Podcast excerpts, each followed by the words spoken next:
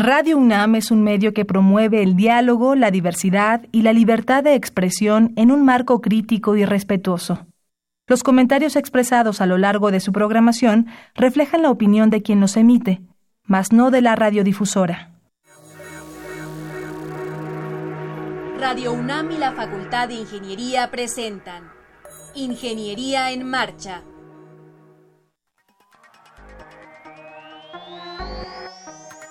Un espacio dedicado a la divulgación del quehacer de la Facultad de Ingeniería. Ingeniería en Marcha. Le informamos sobre las innovaciones tecnológicas y de investigación. Orientamos en temas de autoconstrucción. Presentamos la cultura y las artes y compartimos nuestras victorias en el deporte. Ingeniería en Marcha. Un programa pensado para vincularnos con usted. Ingeniería en Marcha.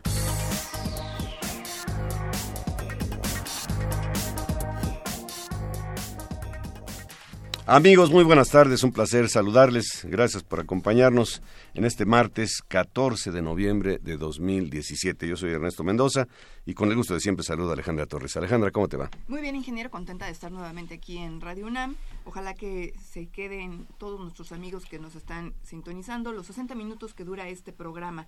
Por lo pronto les digo que pueden visitar nuestra página web tecleando www.enmarcha.unam.mx también tenemos una red social en Facebook, ahí nos encuentran como Ingeniería en Marcha y el número telefónico 5536 8989.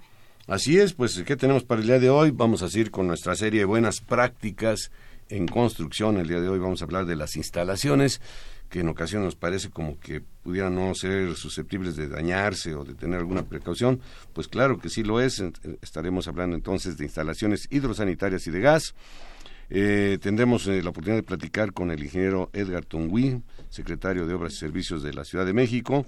Y finalmente, ¿qué son los minerales y para qué nos sirven? Bueno, pues estarán aquí expertos contestando esta pregunta. Así es que no se vaya y acompáñenos. Estás en Ingeniería en Marcha. El programa radiofónico de la Facultad de Ingeniería. Si deseas escuchar el podcast del día de hoy y los de programas anteriores o descargar el manual de autoconstrucción, entra a nuestra página www.enmarcha.unam.mx. 225 años formando ingenieros. 1792-2017. Facultad de Ingeniería.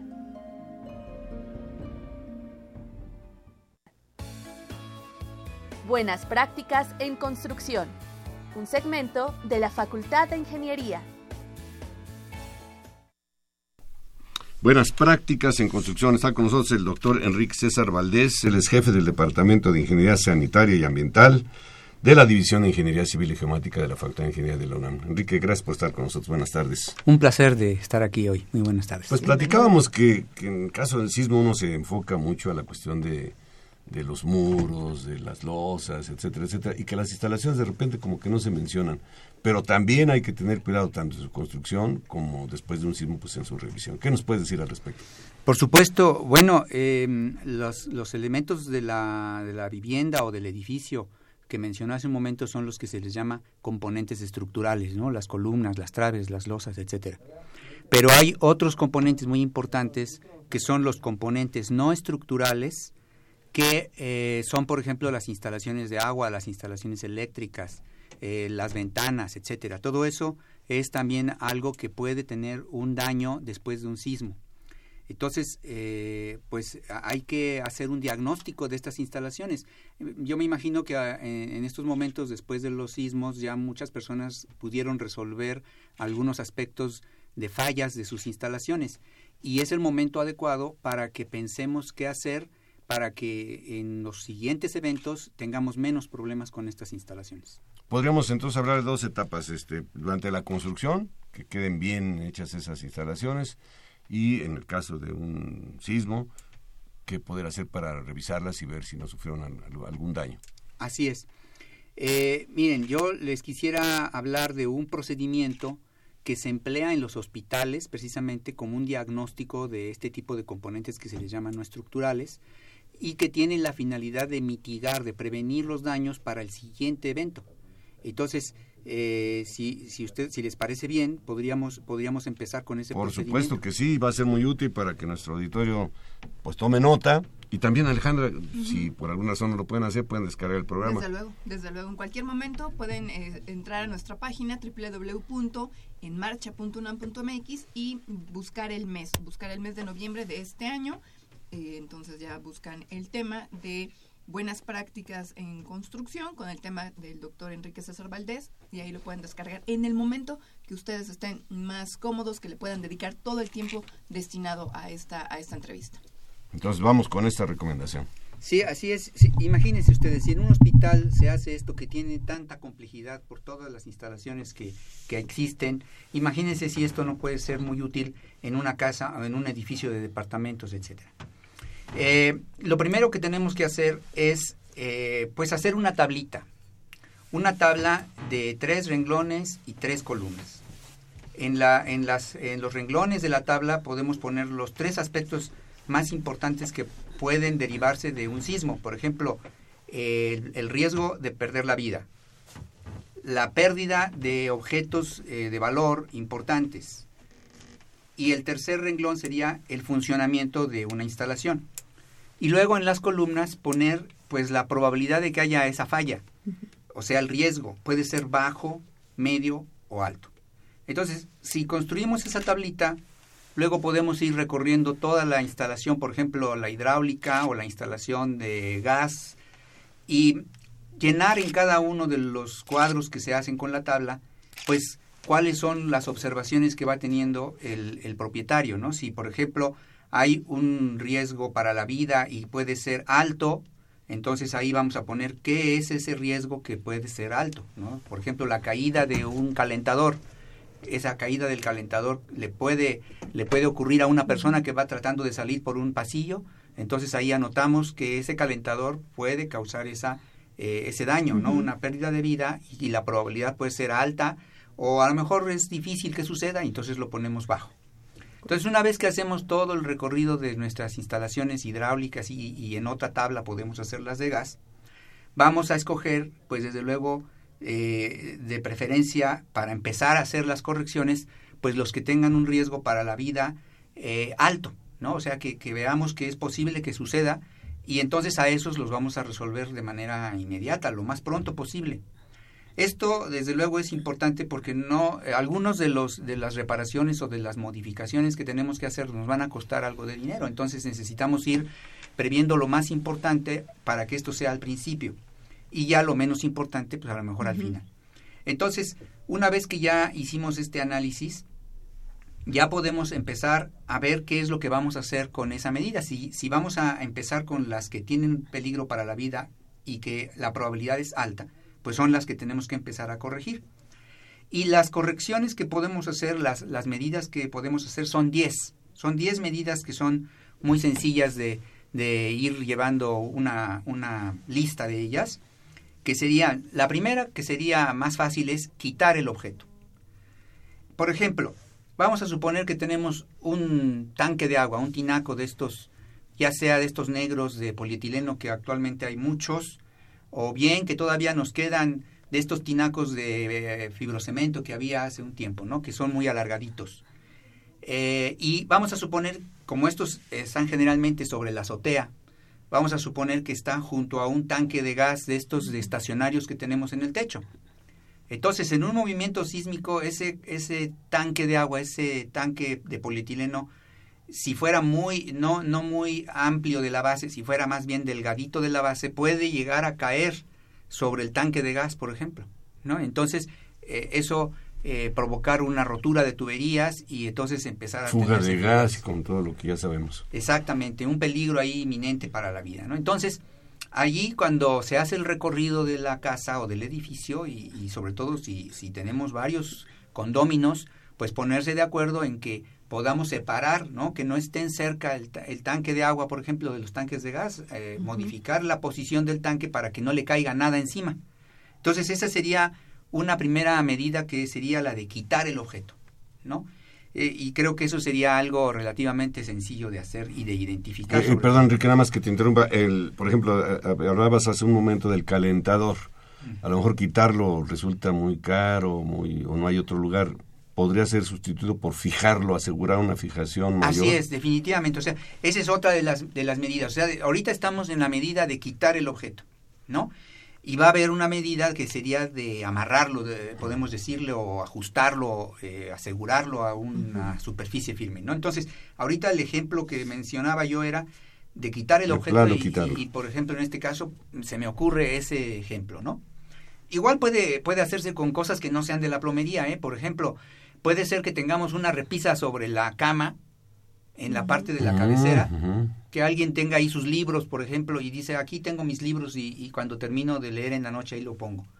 Pero eso puede convertirse en un riesgo para la vida. Si en un sismo eso se cae, se le puede caer a las personas en, su cabeza. Hay un bebé ahí en la cama, imagínate. Exactamente. Entonces, lo mismo, esa, esas medidas que les estoy comentando se pueden hacer para todo, ¿no? Para todo en la casa, para, para llevar un control sistemático de qué es lo que tenemos que modificar para que no tengamos problemas cuando ocurren estos eventos.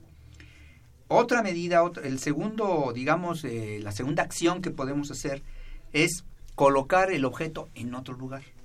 Entonces, por ejemplo, eh, ahorita el ejemplo del calentador. A lo mejor cuando salimos del, de la casa al patio o a un pasillo, eh, está un calentador ahí eh, afuera que nos está estorbando la salida y, que nos podemos golpear. En, recuerden que estos eventos pueden ser en, la noche inclusive y, no haber suficiente luz o no haber luz. Y salimos eh, súbitamente de una habitación y nos golpeamos con el objeto. ¿no? Entonces, si estamos viendo que en, en la ruta de salida, en la ruta de evacuación, hay un objeto que nos está estorbando, que puede ser un calentador, que puede ser un tanque de gas, pues esos buscar otro lugar en donde ponerlos que no nos afecten en esa salida de, emergencia que vamos a tener, ¿no?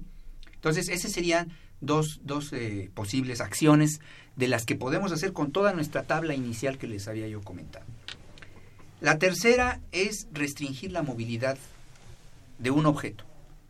Esto es una de las cosas más importantes, creo yo, que se tienen que hacer, por ejemplo, con los tanques de gas. Eh, ahora que venía yo para acá en, el, vehículo, en el segundo piso del periférico, venía yo viendo las azoteas de las casas que se pueden ver desde el segundo piso del periférico aquí en la Ciudad de México. Y hay tanques de gas eh, de estos cilíndricos, de estos cilindros de 20 kilos, también hay unos de 45 kilos más altitos, pero sin nada que los rodee, ¿no? sueltos. sueltos. O sea, si hay un movimiento, estos objetos altos, sobre todo, tienen lo que se llama un momento de inercia grande y entonces eso hace que se volteen fácilmente. Entonces, se voltea el tanque en un sismo y se van a romper las tuberías y eso va a generar ahí una emergencia que probablemente no debió haber ocurrido si hubiéramos fijado esos tanques a una superficie más firme. Entonces, generalmente no, no se tienen esos tanques amarrados en, en cualquier instalación de importancia que tenga riesgos, esos tanques deben inclusive de ir con una cadenita hacia las paredes para que no se volteen los tanques, ¿no? Si, si fueran tanques de acetileno, de oxígeno, de, de cualquier otro gas de los que se utilizan en los hospitales, pues van encadenados de alguna manera para que no se volteen. Entonces, restringir la movilidad sería otra de las acciones de aquellas cosas que se pueden caer y, dañar, ¿no? Luego está lo que decía el ingeniero Mendoza, ¿no? O sea, eh, en el caso de los calentadores sobre todo, como hay una gama enorme de calentadores, ¿no? Desde los que se llaman de depósito, que suelen ser muy voluminosos, y como hay de varias capacidades, eh, de los que tienen más capacidad pueden ser de unos 2 metros de alto por unos 60 eh, centímetros de diámetro, o sea, son demasiado altos y esbeltos. Entonces, eso se pueden voltear en un sismo fuerte. Entonces, hay que amarrar esos, esos calentadores eh, en, el sentido figurado. Digo, no amarrar que sea con un lazo necesariamente, sino con una, una, pues, cadena, un, cincho, un fleje. Exactamente, un fleje, una banda de metal que mandemos doblar con un herrero que le podamos poner ahí unos taquetes a la pared y, unos tornillos y que quede bien fijo ese calentador a la pared, porque recordemos que los calentadores están conectados a la, a la instalación de gas. Entonces no nada más es el hecho de que se voltea el calentador y nos arruina la instalación hidráulica, sino que además es el, peligro que entraña el que haya una fuga de gas. Cuando estamos en una salida, en una evacuación, pues obviamente eso va a seguirse fugando el gas en, el siguiente tiempo, en los siguientes minutos. Entonces, amarrar todas aquellas cosas a una superficie más o menos fija para que no se volteen en, estos eh, eventos. Luego está el uso de acopladores flexibles.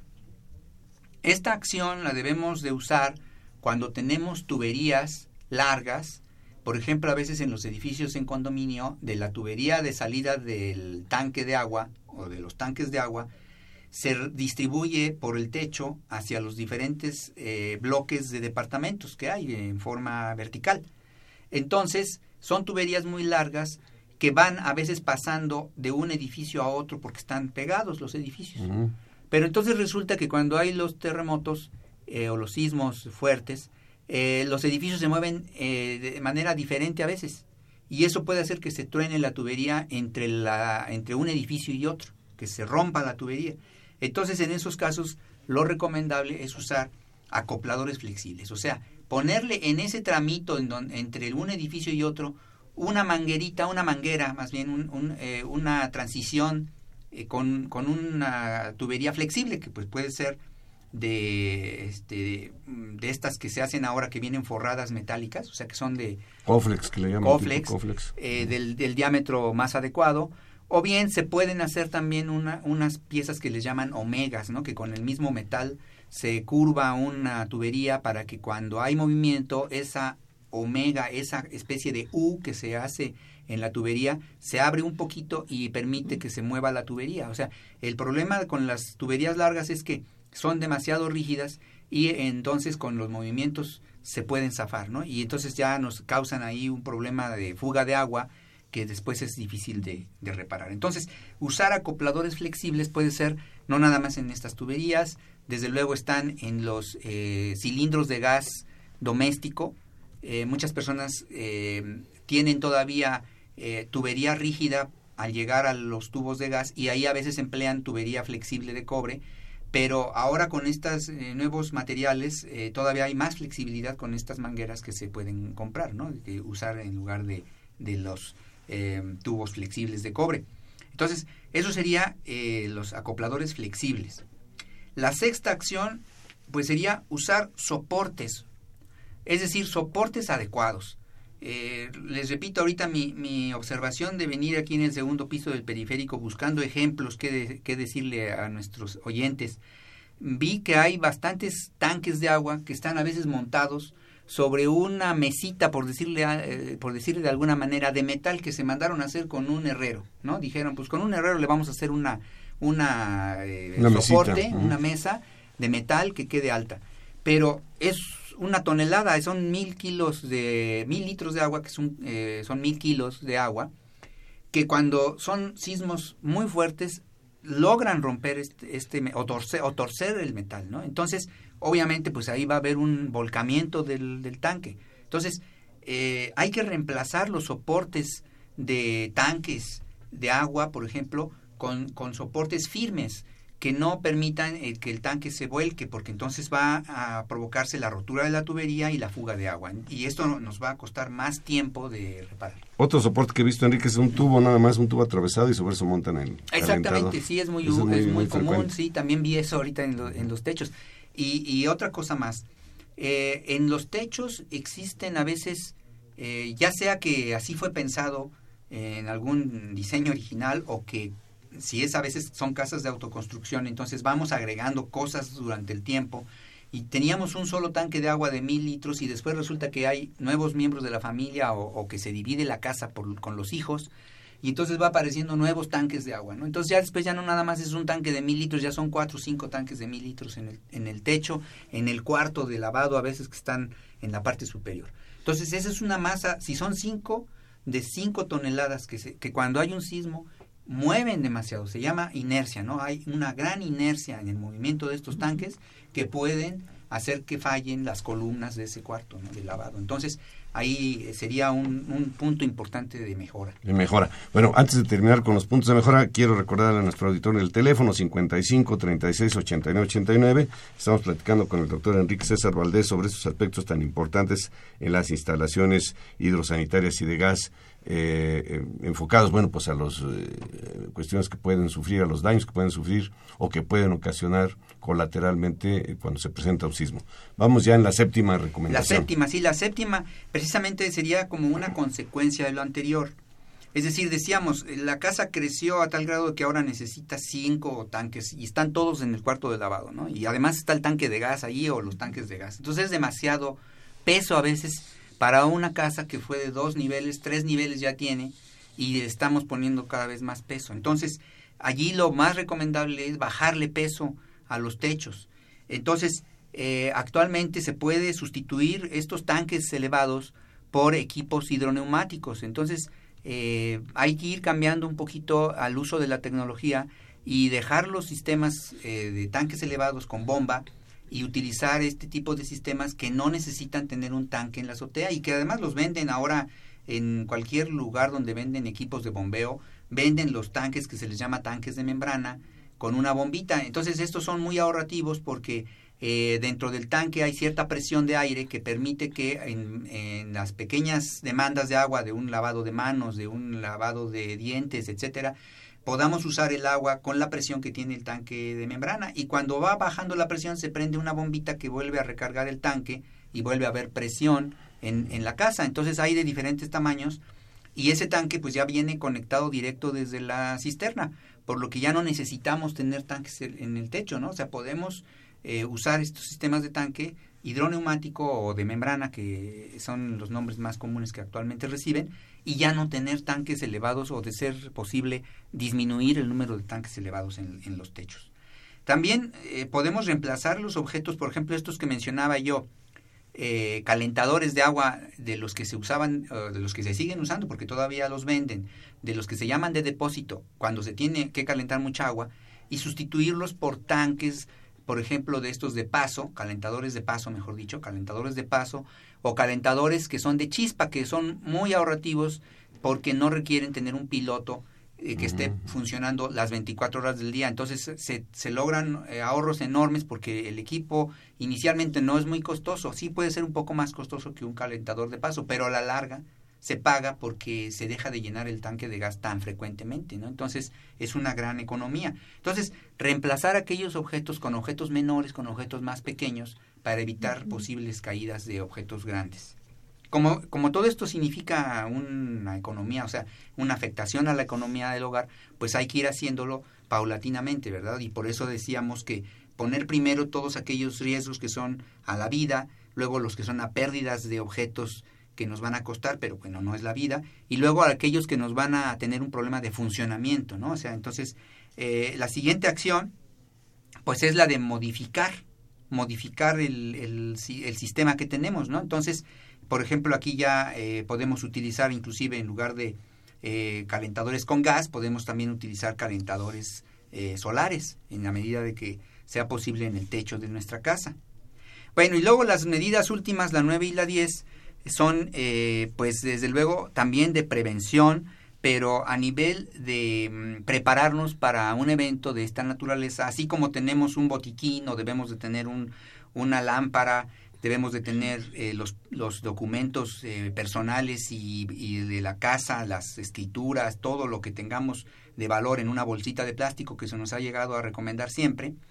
También tenemos que contar con objetos de reserva para reparaciones, porque recuerden que en estos momentos, cuando hay un, cuando hay un evento de este tipo, no eh, están abiertos a veces los locales comerciales y no podemos reparar nuestra fuga de agua, por ejemplo, ¿no? Entonces, tener eh, pues eh, a la mano en una caja de herramientas o en una caja cualquiera que esté lejos de un lugar que pudiera quedar dañado, para tener estos, eh, pues, em, conexiones, algunas abrazaderas, manguera de los diámetros de la tubería para hacer alguna sustitución provisional mientras, mientras ya llamamos al plomero y que lo haga, y de esa manera no dejar de tener, eh, por ejemplo, el, servicio de agua, si eso fuera el caso, ¿no? Entonces, esto de contar con objetos de reserva es una, y la otra es de, pues, de responder y reparar las fugas, por ejemplo, que se tengan de agua. Unas, unas fugas que no se reparan instantáneamente, a veces son las del agua de, drenaje, o sea, las de agua potable generalmente las reparamos porque eh, nos pueden impedir eh, el funcionamiento de la casa, el uso del agua.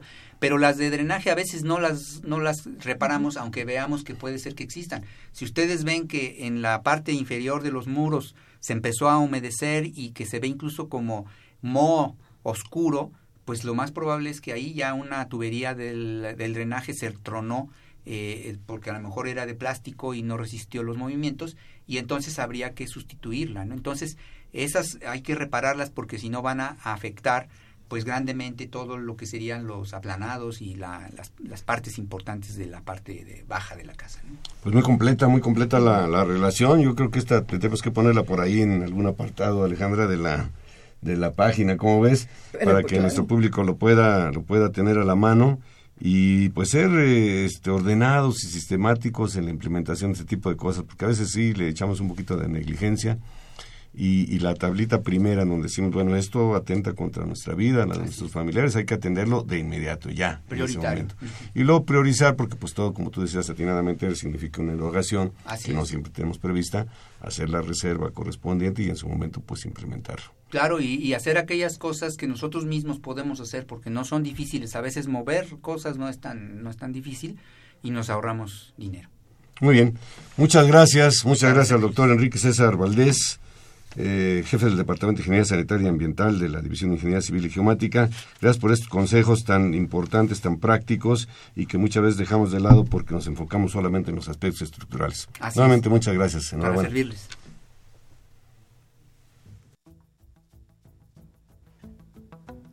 Les compartimos que en el portal web de la Facultad de Ingeniería se han publicado los documentos, acuerdo por el que se establecen políticas institucionales para la prevención, atención, sanción y erradicación de casos de violencia de género en la Universidad Nacional Autónoma de México, y Protocolo para la atención de casos de violencia de género en la UNAM. Están a su disposición a través del botón de acceso Igualdad de Género ubicado en la página de inicio del portal web de la FI www.ingeniería.unam.mx. Estás en Ingeniería en Marcha. El programa radiofónico de la Facultad de Ingeniería si deseas escuchar el podcast del día de hoy y los de programas anteriores o descargar el manual de autoconstrucción, entra a nuestra página www.enmarcha.unam.mx.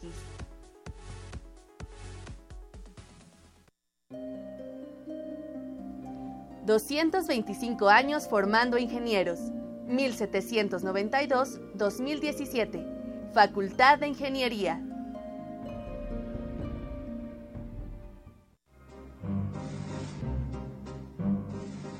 Para conocer las novedades editoriales que se publican en nuestro país, no te puedes perder la Feria de los Libros. Escúchalo todos los lunes a las 14 horas por el 860 de AM.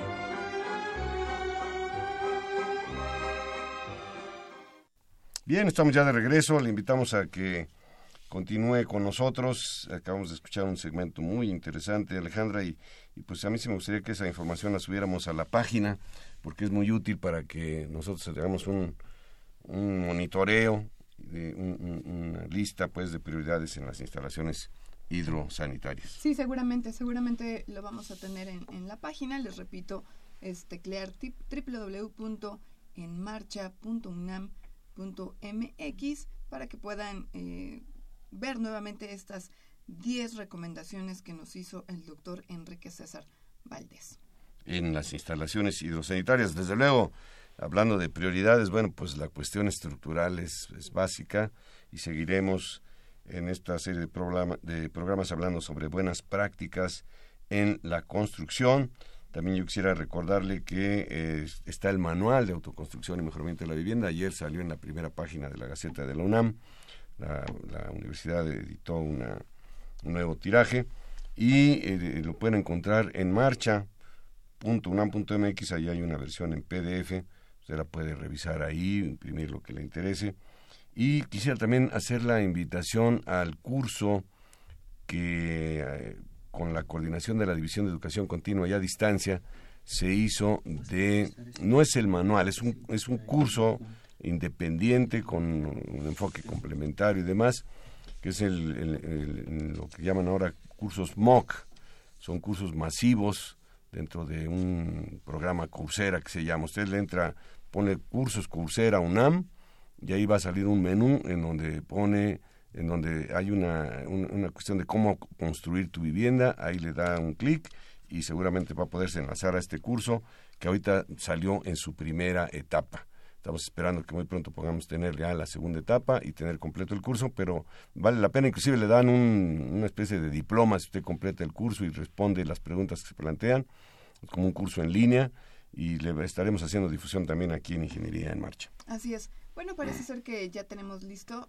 Bueno, quiero comentarles que en breve vamos a platicar con el ingeniero Gerardo Baez Pineda. Él es director general de Obras de Construcción de la Secretaría de Obras y Servicios de la Ciudad de México. Vamos a platicar porque ya casi se cumplen dos meses del sismo del 19 de septiembre de este año. Saber cómo van, cómo van em, el plan de reconstrucción en la Ciudad de México, cuál es el procedimiento de una demolición. Sabemos que todavía a la fecha se están demoliendo algunos inmuebles, cuánto se tarda esto. También queremos eh, compartir con ustedes eh, que hay todavía solicitudes para que vayan a revisar eh, departamentos, casas. Para ello se ha implementado, usted ya seguramente lo sabe, el número de Locatel, el 56 58 11 11 o marcar directamente al 911 para que puedan ir y solicitar que, que, se les haga una revisión. Bueno, a ver, eh, me están diciendo que ya tenemos al ingeniero Gerardo Báez. Ingeniero, ¿cómo le va? Muy buenas tardes. Hola, ¿qué tal? ¿Cómo está? Buenas tardes, a Gracias. Ingeniero, eh, estamos a casi dos meses de que ocurrió el sismo del 19 de septiembre. ¿Cómo van los trabajos de demolición? Bien, mire, eh, por parte de la Secretaría de Obras de la Ciudad de México, ahorita se han, se han integrado, se han autorizado a través de la Comisión de Emergencia que se estableció, que revisan todos los temas jurídicos, principalmente autorizaciones, se están demoliendo varios inmuebles, ahorita ya se tienen en puerta seis inmuebles que se están demoliendo y conforme vayan saliendo los liberando las carpetas este, de esta comisión de emergencia se continuarán con, demoliendo más inmuebles, básicamente edificios. ¿Cuántos inmuebles faltan, ingeniero? Este, ¿Me puedes hablar un poquito más recio, perdón? Por supuesto. ¿Cuántos muebles e inmuebles falta para que sean demolidos? Te pierdo, te pierdo la señal, perdón. No te apures, no te apures, ingeniero. Quiero saber cuántos inmuebles faltan por demoler. ¿A cuántos inmuebles faltan por demoler? Este, alrededor de unos... Eh, 30 eh, edificios que todavía están que están catalogados como como en rojo este, y que se están integrando estas carpetas. Estas carpetas es, es, indispensable contar con ellas porque es el la autorización que dan los propietarios, los condóminos, este, que no hay ningún problema legal ni amparos para poder hacer estas demoliciones. ¿Cuál es el procedimiento para que se haga una demolición? ¿Qué material, qué equipo ¿Y qué personal se, se requiere? ¿Cuánto tarda? Mira, el te escucho muy muy lejos, pero te platico cuánto tarda. Mira, cada inmueble tiene su particularidad dependiendo de las condiciones que están, las calles en donde están ubicados, la altura del inmueble. Pero básicamente los inmuebles eh, se demuelen los primeros pisos a mano, una demolición tradicional a base de de marro, de pico, este, con gente que está, está asegurada a unas líneas de vida que están colgando en caso de algún un asentamiento del edificio algún colapso, ellos están este, debidamente asegurados y se hace la demolición hasta que queden tres niveles, se hace la demolición a mano y después ya se mete máquina, este, unas máquinas retro, este, retroexcavadoras para terminar la demolición del inmueble con máquinas y poderlo retirar. eh, y poder ya terminar la demolición y retirar el escombro, se va haciendo paulatinamente. Ingeniero Gerardo Báez, ¿nos puede platicar en qué consiste la atención a los edificios catalogados como código verde? Me, perdón, me repite usted, perdón, disculpe, no es que le... No se preocupe, no, no, te preocupes, ingeniero. Platícanos en qué consiste la atención a los edificios de código verde. Este, la atención, bueno, la atención que hacemos nosotros previamente de todos los inmuebles, todos los edificios es previamente tener una un dictamen de parte de un corresponsable en seguridad estructural de que el inmueble no pues no queda otra más que demolerlo. Y de ahí se procede a este, hacer un estudios este, viendo básicamente un estudio topográfico viendo hacia cómo está la inclinación del edificio eh, se hace un recorrido interno del, propio edificio para ver si, si durante el sismo hay forma de utilizar las escaleras, hacia dónde, si está sentado, si lo que falló este, fue un, si hacia dónde están los, este, hacia dónde está ladeado el edificio, si, está si golpeó algún edificio contiguo. Esos son los trabajos previos que hacemos junto con también revisar qué instalaciones este, tenemos, si tenemos gas natural, agua potable, drenaje, las instalaciones aéreas, todo esto retirarlo previamente para poder que las máquinas entren a trabajar. Utilizamos unas, unas grúas, una grúa con la que subimos a la gente, que le llamamos una Jenny, y que es de donde se aseguran los trabajadores para hacer la demolición. ¿Qué ocurre? ¿Qué ocurre con el terreno ya que demolieron el inmueble? ¿Qué pasa después? Ah, bueno, nosotros lo que hacemos es eh, terminamos la demolición hasta nivel, vamos a decir, de banqueta. Eh, posteriormente lo confinamos y lo regresamos a sus propietarios. Sea, si son unos condóminos, ellos eh, se quedan resguardados del edificio, o si es un propietario, nosotros lo regresamos y ahí se les devuelve el, edificio, perdón, se les devuelve el terreno completamente libre de escombro, pues para que ellos este, vean qué se va a realizar posteriormente. Ingeniero, ¿nos puede platicar eh, rápidamente, y abuelo de pájaro, en qué consiste el plan de reconstrucción de la Ciudad de México? Mire, el plan de reconstrucción entiendo yo que están, no lo traigo directamente, es otra instancia, es el comisionado el que lo trae. Entiendo yo que es un plan donde hay créditos fiscales, donde hay apoyos a través del INDAVI, este, perdón, del, del INVI, hay apoyos a través para reconstrucción de casas unifamiliares hasta de 40 metros cuadrados, pero eso lo conozco, no lo, no lo, no lo manejo, no es de la no está, no está a cargo de mi dirección general. No te preocupes, ingeniero. Eh, ¿Está la Ciudad de México preparada para otro sismo fuerte? ¿Cuál es tu perspectiva? Mire, la, la Ciudad de México sí está preparada, sobre todo a partir del, de los sismos, esa es mi opinión personal, a partir del sismo de 1985 que comparado a esto hubo, fue de mayores, el desastre fue de mayores consecuencias, eh, establece que el los ajustes que se hicieron al reglamento de construcciones pues, permitió que los edificios que existían se reforzaran, sobre todo los del gobierno de la Ciudad de México y algunas entidades del gobierno federal. Se reforzaron, tan es así que hoy las, los daños fueron menores.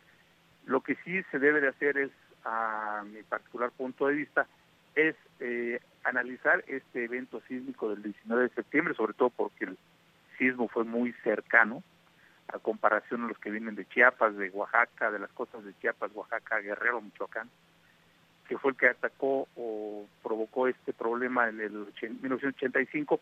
Y sí, la Ciudad de México sí está, este, puede resistir un sismo, eh, la infraestructura igual, sin embargo sí se debe voltear a que los inmuebles los edificios que no han sido reforzados se deban de reforzar y pedirle a los propietarios que revisen, este, que manden revisar estructuralmente su edificio y si es necesario pues este se este, se tenga que reforzar o hacer las adecuaciones necesarias para que estén en, puedan resistir los sismos que, que nos han afectado recientemente. Ingeniero, desde su punto de vista, ¿Es importante el mantenimiento de los inmuebles? Sí, totalmente. Este, el mantenimiento es una es, parte de algo una una hecho cultural que no lo seguimos, pero sí todo hay que darle mantenimiento a las construcciones. Este, ahorita hemos, en algunos casos hemos visto que algunos inmuebles que han que están colapsados este, tuvieron retiro de muros en la planta baja, por eso colapsaron en la planta baja. Este, eh, algunas columnas, algunos edificios están vienen este, de daños o de alguna algún no de daños sino por ejemplo sufrieron sufrieron algún inclinación en los sismos de 85 otros sismos recientes que eso pues debe de atenderse debe de atenderse porque eso habla de que la estructura este, requiere de de, este, de algún análisis y sobre todo también el cuidar en el caso del mantenimiento con las tuberías el drenaje el agua potable porque luego de esas instalaciones que no se no se ve van pues, generando este lavar el terreno y luego se provocan algunos asentamientos que en el caso del sismo pues es son esos asentamientos esas fallas en las plantas bajas de los edificios pero final, finalmente, ¿qué podemos hacer los habitantes de la ciudad? ¿Qué nos toca a nosotros como ciudadanos para, eh, si tenemos que vivir un, un evento de, de, un sismo más adelante, ¿qué debemos de hacer para que no, no nos pegue tan fuerte? Mire, seguir con, la, con lo que tenemos y que lo que nos sirvió mucho en las, el tema de las, este, el tema de que de los simulacros de mucho ayudó en el caso de los simulacros en este evento esta cultura de haber estado haciendo simulacros de evacuación de edificios, de guarderías, de escuelas, mucho ayudó para evitar mayores percances. Este, y lo que debemos de hacer nosotros es tener esa cultura, la cultura de seguir este, viendo cuáles, qué tan vulnerables somos, en, este, no por vivir en una casa habitación y a un lado está un edificio de ocho niveles, pues no podemos hacer nada. Sí tenemos que ir tomando esas previsiones, esa cultura de la protección civil, eh, revisar los inmuebles, eh, ver que el inmueble aledaño, pues aunque sea un edificio, pues también que esté bien, que esté, no esté desplomado, eh, y eso se puede hacer mm, básicamente por, por nosotros. Y la cultura del, mantenimiento es, una materia preventiva que podemos hacer mucho y en el caso si fuéramos propietarios de edificios este, ver que un despacho de ingenieros arquitectos revise el inmueble para que éste esté eh, perfectamente analizado desde el punto de vista con estudios de ingeniería para ver que el edificio pues si está ladeado pues ver por qué está ladeado si está sentado igual y, y ver qué se necesita hacer para que estas edificaciones se mantengan hasta bien hasta el momento. Pero le agradecemos muchísimo estos minutos para Ingeniería en Marcha. Muchas gracias al ingeniero Gerardo Baez Pineda, director general de Obras de Construcción de la Ciudad de México. Gracias, buenas tardes. Mucho gusto a usted y muchas gracias. Buen día y saludos a tus escuchas. Hasta luego. Hasta luego, gracias.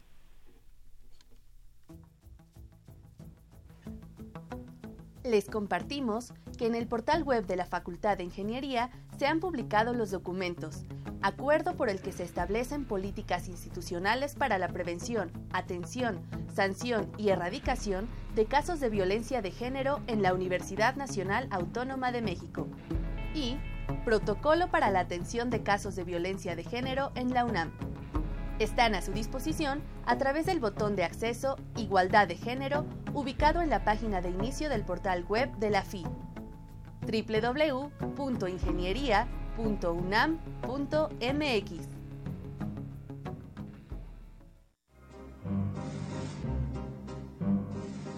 Para conocer las novedades editoriales que se publican en nuestro país, no te puedes perder la Feria de los Libros. Escúchalo todos los lunes a las 14 horas por el 860 de AM.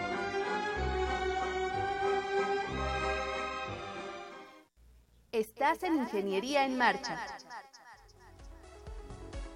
El programa radiofónico de la Facultad de Ingeniería.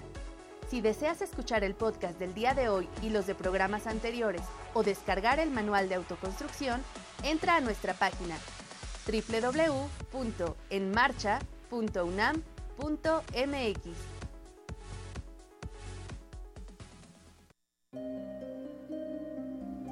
...225 años formando ingenieros... ...1792-2017... ...Facultad de Ingeniería... Estamos de regreso, gracias por continuar con nosotros. Y nos planteamos la pregunta, ¿qué son los minerales y para qué nos sirven? Bueno, pues nos acompañan para responder a esta y otras preguntas el ingeniero Alfredo Victoria Morales, profesor de tiempo completo en el área de mineralogía y petrología en la Facultad de Ingeniería de UNAM. Buenas tardes, ingeniero. buenas tardes. Eh, aparte, el ingeniero es especialista en caracterización de muestras de roca aplicadas a exploración geológica minera, a procesos de beneficio y análisis de material arqueológico, es profesor de gemología y aficionado a coleccionar minerales como material didáctico. Y nos acompaña también Teodoro Hernández Nieto. Bienvenido, buenas tardes, Teodoro. Alumno de noveno semestre de Ingeniería Geológica, presidente de la Sociedad de Estudiantes de Ingeniería Geológica, aficionado también a coleccionar minerales e impulsor del proyecto Mineralito MX. Pues ahí están las preguntas muy concretas. ¿Qué son los minerales y para qué nos sirven? ¿Quién empieza? Profesor Alfredo Victoria. Sí, con mucho gusto. Pues, ¿qué son los minerales? Eh, cuando vemos nosotros cualquier tipo de roca, cuando salimos al campo, pues los minerales son como las células de, de las rocas. Si hacemos una comparación con los reinos, de, este, el reino animal, el reino vegetal, tenemos también el reino mineral. El reino mineral. En donde los objetos de estudio de, de, este reino pues son el material inorgánico que no tiene vida. ¿no? Antes de decir para qué nos sirven, ¿en dónde los encontramos? En todos en lados. todos lados. Aquí Sí. vemos La parte sólida de, de nuestro planeta pues, está formada por minerales y por vidrios. La diferencia es que los minerales, la composición química está ordenada y en los vidrios no. no tienen una estructura. No tienen una estructura química ordenada. Oye, ingeniero, ¿y aproximadamente cuántos minerales existen? En los catálogos más recientes son 5070. Y es 5070 minerales. Sí. Qué el- impresión. Aquí en el planeta Tierra. en el planeta Tierra. No, se incluyen también los minerales este, de meteoritos. Que han caído a la, Que han que caído a la Tierra. ¿Para qué nos sirven los minerales, este, Teodoro Hernández? Ok, bueno, pues realmente yo como, como lo he comentado muchas veces, los minerales son muy importantes en nuestra vida porque todo lo que nos rodea está compuesto por minerales. Desde lo que son los vidrios de nuestras casas, que están hechos a base de sílice, de algunos boratos. También, por ejemplo, los materiales o los minerales que son nativos, como el cobre, por ejemplo, se usan en la industria, en la industria eléctrica para hacer toda la parte de cableados. El oro, que es un excelente conductor también, que se usa en microchips, en microprocesadores. O también tenemos el ejemplo de las gemas, ¿no? que son piedras preciosas o semipreciosas y que son para satisfacer Los diamantes, por ejemplo. Los diamantes. diamantes, ejemplo, ¿no? claro. Diamantes, esmeraldas. Entonces todo, todo lo que nos rodea está lleno, plagado, los minerales están presentes ahí. Pues si podíamos pensar un poco en la evolución de la civilización. El hombre de las cavernas, el primer material que utilizó para defenderse, pues fueron piedras. Y se inicia la, la división de la historia de la evolución. Está en Claro. base a los, a los materiales pétreos que se usaron. Pasamos de la edad de piedra a la edad de los metales, cuando empezaron a fabricar ya Sí. algunas armas, pero también algunos elementos. Entonces, de- el descubrimiento de la cerámica, por ejemplo, pues fue algo que se dio en distintas partes del mundo, donde cuando no había comunicación, un conocimiento que se tuvo que realizar la- el hombre para poder dar pasos adelante, ¿no? Claro, pero además es bien importante, ingeniero, porque para la economía de cualquier país, los minerales tienen un- juegan un papel muy importante en el caso de la, eh, la minería, pero también de la industria petrolera. Y de todas las industrias. O sea, en México la industria min- minera que genera los recursos de metales se queda básicamente en donde las empresas mineras obtienen concentrados de minerales. Y luego pasa a la industria de la transformación. Pocas industrias mineras realmente realizan, le dan ese valor agregado a sus es, productos como por ejemplo las de cobre, que ya producen lámina de cobre, alambre de cobre, las de fierro que utilizan lámina de... Este, ¿Quiénes, ¿Quiénes, estudian los, los, los, minerales? ¿Los geólogos? ¿O quiénes son los que pues, se dedican al estudio de los minerales? tradicionalmente eh, los que se dedicaban a la minería. Este, inclusive pues mineral viene de minería. Este, y ahora pues son, somos los geólogos los que tenemos aparentemente mayor herramientas de, para poder reconocer los minerales. Sin embargo, los pues existen muchas, muchos químicos o muchos físicos que también se dedican a, estudiar los minerales. Ingeniero Alfredo Victoria, ¿cuáles son los minerales más comunes en la Tierra? Bueno, el mineral más, común son los feldespatos, el grupo de los feldespatos, que son silicatos de aluminio con calcio, potasio y, este, sodio, que constituyen gran cantidad de las rocas ígneas y de las rocas metamórficas. ¿Y el más escaso? El más escaso, pues podríamos hablar del, del oro, de los diamantes. Por eso es tan caro, entonces. Son, que, se les ha dado realmente un valor relativo por su escasez. El oro se empezó a usar desde, desde el neolítico. Ya hay joyería de oro, ¿no? llamaba la atención. ¿Y, México cómo está en el concierto internacional en relación a minerales, eh, este, podríamos llamar valiosos? Ya vimos que todos son útiles, pero los más valiosos. Sí, económicamente pues se clasifican en metales preciosos, metales básicos y metales siderúrgicos, además de los raros y ligeros. México es un importante productor de plata, somos un país platero. La el mundo español de la conquista, tanto en Perú como en México, se llevó a cabo por la búsqueda de oro, ¿no? Como dice la canción, encontraron oro, encontraron plata. Así dice la canción, yo no la conozco. no, quiero oro, no, quiero la plata. De las posadas, ¿verdad? Claro, es un Ah, que dice no quiero oro ni quiero plata, esa. Ah, ah bueno, Pero, por ejemplo, decían que, que este, en Colombia los caminos estaban pavimentados con oro. De hecho, todavía el aeropuerto se llama El Dorado, ¿no? Y hay muchas cosas que El Dorado, el Museo del Oro y todo ese tipo de cosas, porque pues venían los españoles, imagínate, calles llenas de, oro y de plata. Sí, aquí también pensaban que había mucho oro, porque el oro lo usaban los mexicas para adornarse. Los pectorales que hay de, de oro preciosos, ¿no?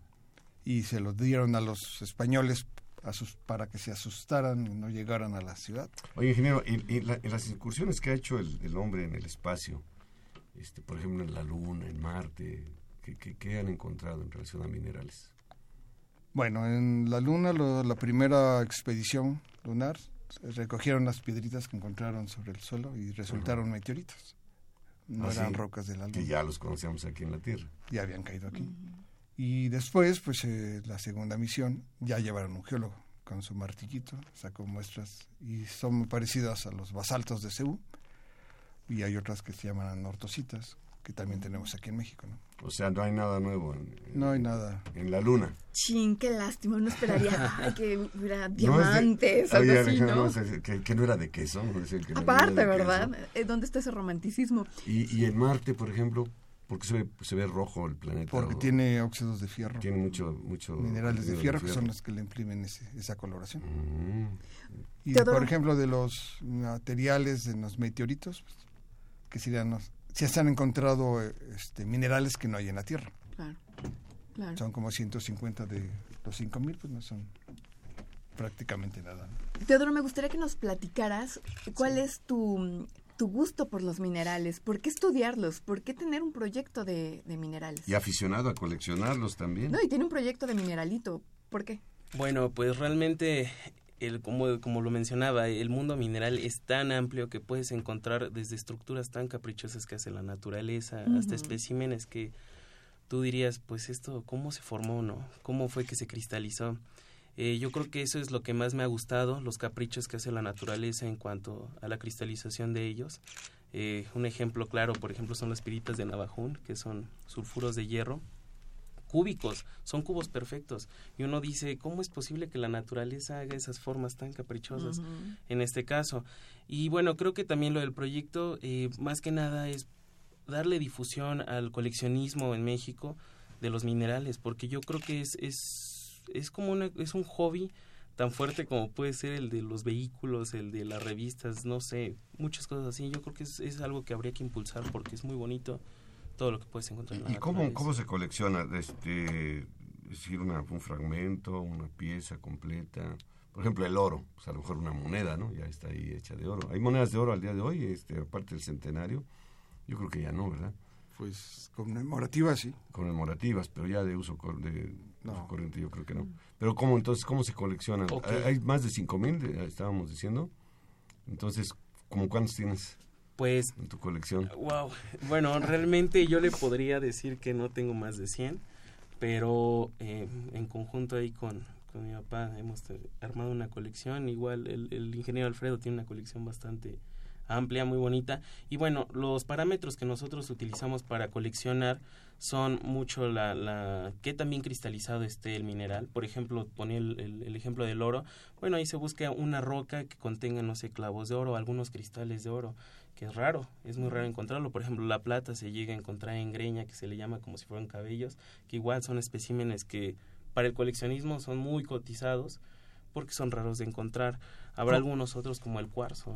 ¿Cómo, se encuentra el oro? Es que la plática van surgiendo muchos problemas. ¿Cómo se encuentra el oro? Este, ¿Uno pensaría encontrarse ahí el trozote de oro o hay que procesar muchas toneladas de material para encontrar unos cuantos gramos de oro?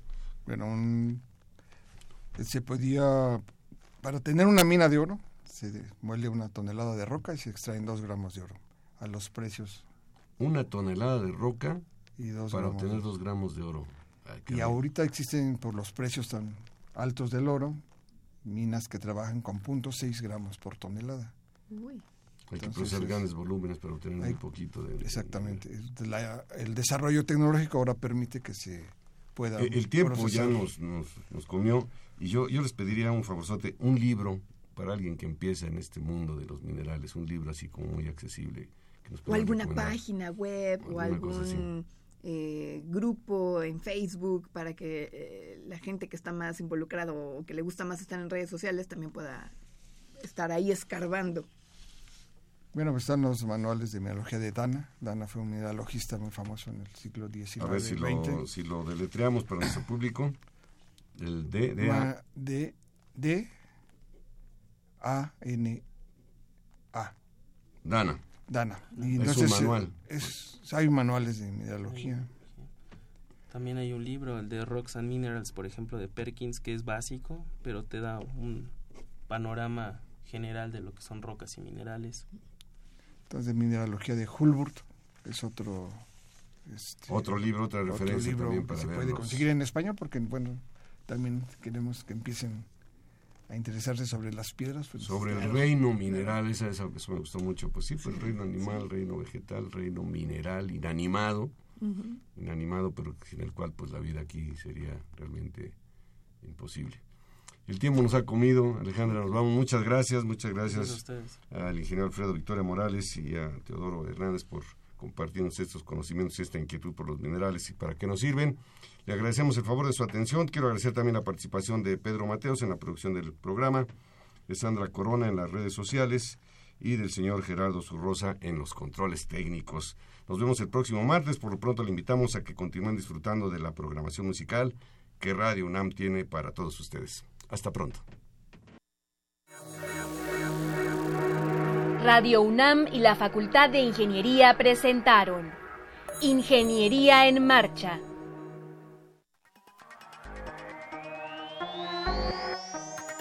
Un espacio dedicado a la divulgación del quehacer de la Facultad de Ingeniería.